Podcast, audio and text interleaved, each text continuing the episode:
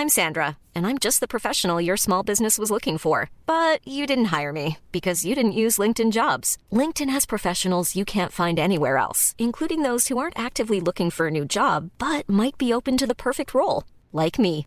In a given month, over 70% of LinkedIn users don't visit other leading job sites. So if you're not looking on LinkedIn, you'll miss out on great candidates like Sandra. Start hiring professionals like a professional. Post your free job on linkedin.com/people today.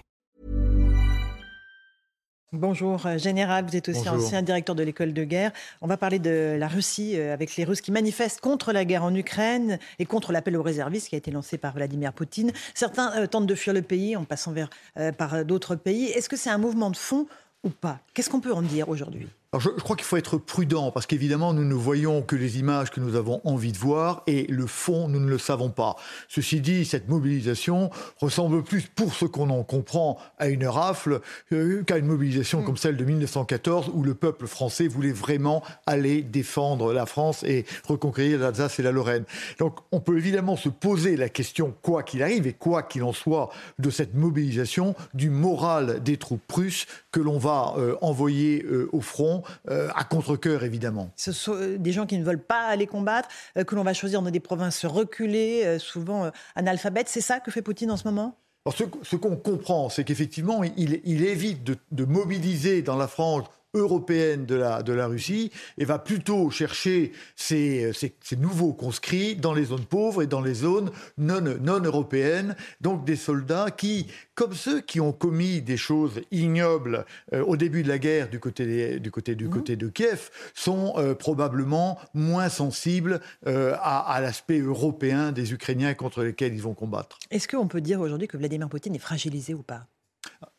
Il est très fragilisé, évidemment. C'est un homme qui est en échec. Et je dirais, il est en échec depuis le 27 ou 28 février dernier. Donc ça fait sept mois qu'il raconte des sornettes à son peuple et des sornettes au monde entier, mais il est en train de, de reculer maintenant. Et en tout cas, est, c'est un désastre pour lui, cette guerre. Il perd tout. Et peut-être allons-nous en parler. Il perd même ses plus fidèles alliés. Je pense à la Chine et à l'Inde. On commence à le laisser tomber. Donc c'est un homme qui est acculé et qui, hélas, est en train de choisir la fuite en avant, contrairement à ce que ses amis lui ont conseillé, en particulier au récent sommet de Samarcande. Euh, autre indice, le limogeage, en tout cas le remplacement du général d'armée Dimitri Bulgakov, euh, vice-ministre de la Défense. Ça veut dire évidemment qu'il y a une fébrilité dans l'état-major.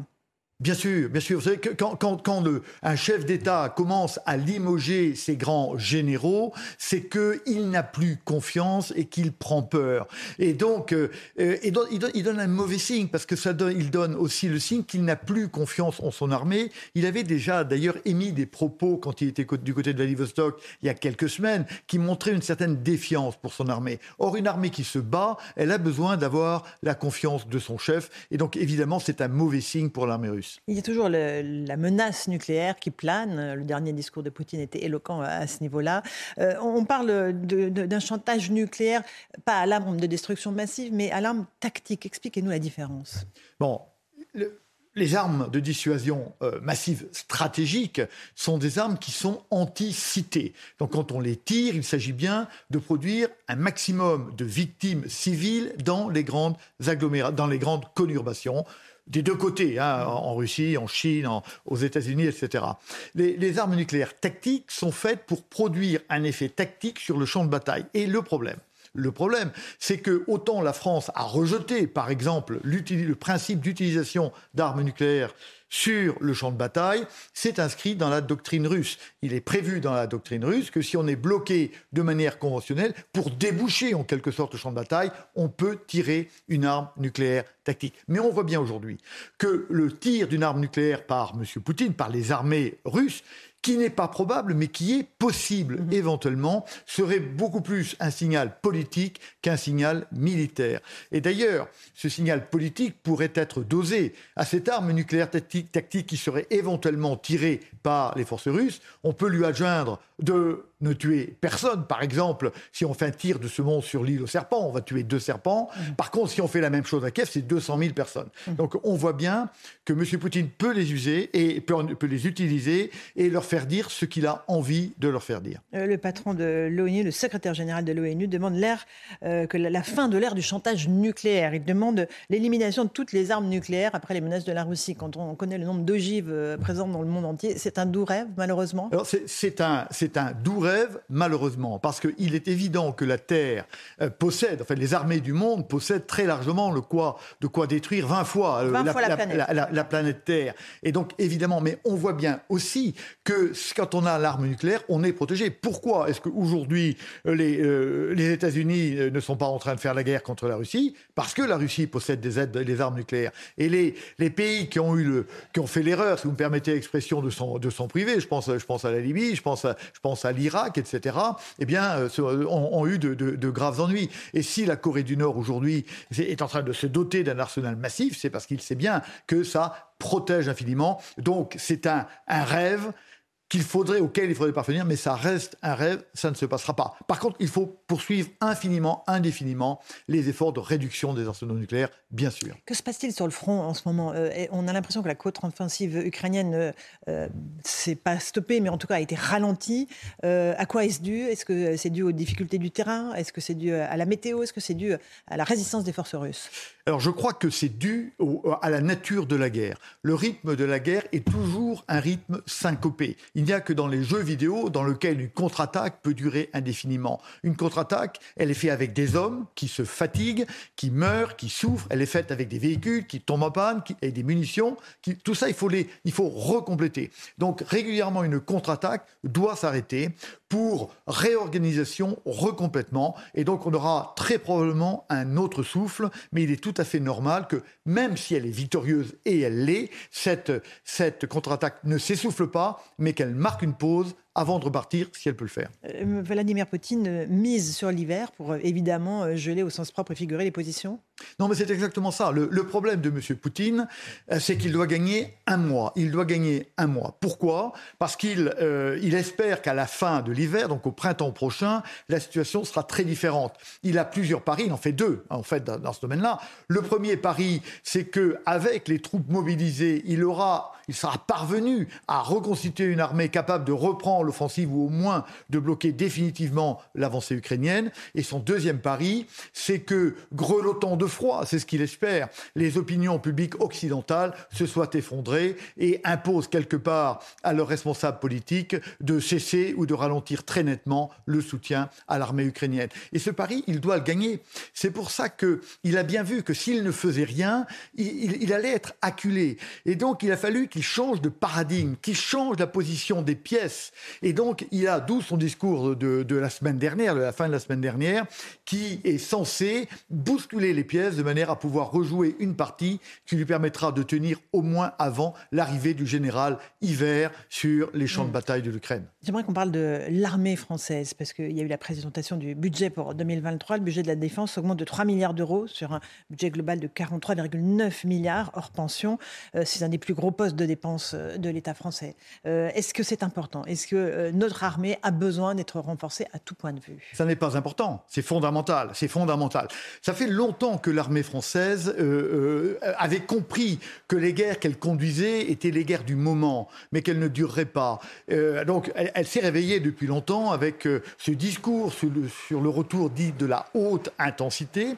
tous les pays européens viennent, viennent de le comprendre. Il est nécessaire que tous les budgets européens et le budget français en particulier augmente de manière à redonner de la résilience, de la capacité de combattre dans le temps à nos armées.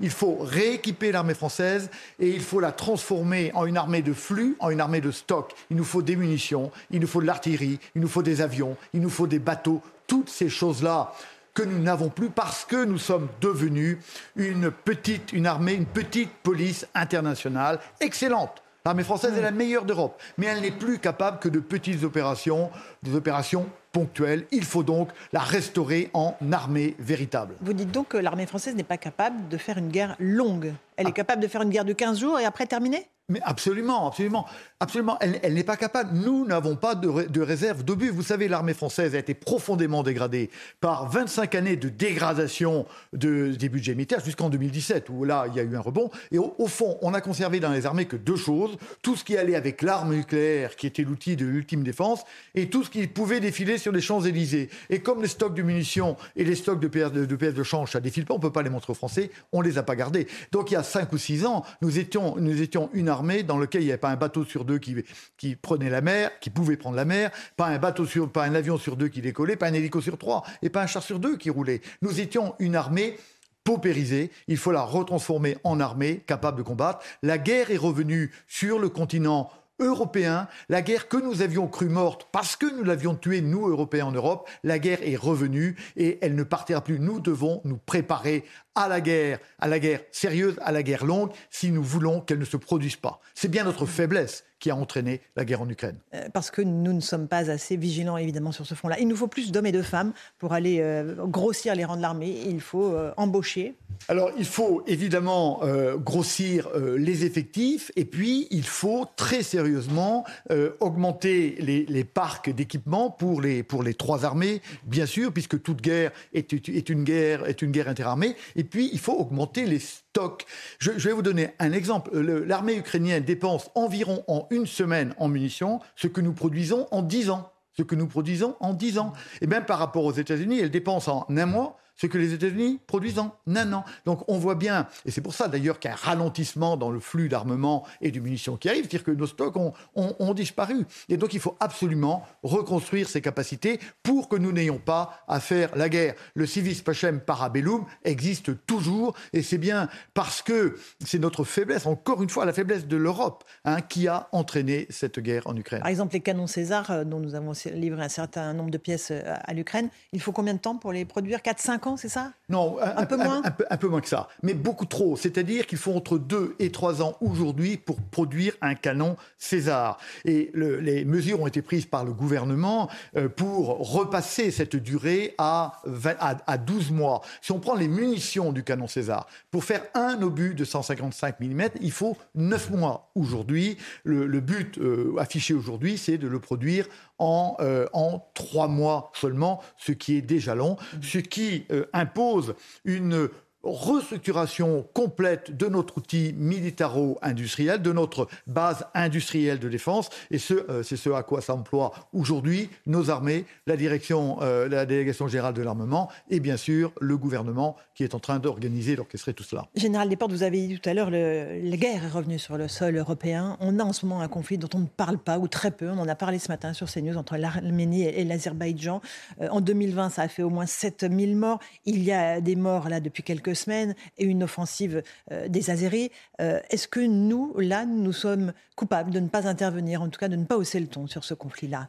Écoutez, on peut sûrement euh, dire quelque chose, intervenir, l'armée française, elle est incapable de le faire, soyons, soyons sérieux. On ne peut pas donner tout, la moitié de nos canons à l'Ukraine, en même temps se dire je veux intervenir. Mais là, il y a, deux signes importants. Le premier, c'est toujours les manœuvres de la Turquie, parce que n'oublions pas que l'Azerbaïdjan est manœuvré par la Turquie et que l'effacement de l'Arménie, quelque part, ça permettrait de, relier le monde turcophone. Et la deuxième chose, ça nous montre que la Russie est faible, est devenue très faible parce qu'elle n'est plus capable de régler les, problèmes à sa frontière et, euh, de, de, plus soutenir ses alliés, puisque euh, l'Arménie était alliée de la Russie et qu'aujourd'hui on a par exemple un conflit entre le, le, Kirghizistan et le Tadjikistan, donc aux portes même juste au sud de la Russie, et que la Russie est incapable d'y mettre bon ordre. Donc on a un affaiblissement général d'un acteur qui était quand même un acteur stabilisant dans euh, l'Asie. Et la qui euh, toujours des velléités extrêmement euh, offensives euh, contre l'Arménie. Bien sûr, bien sûr.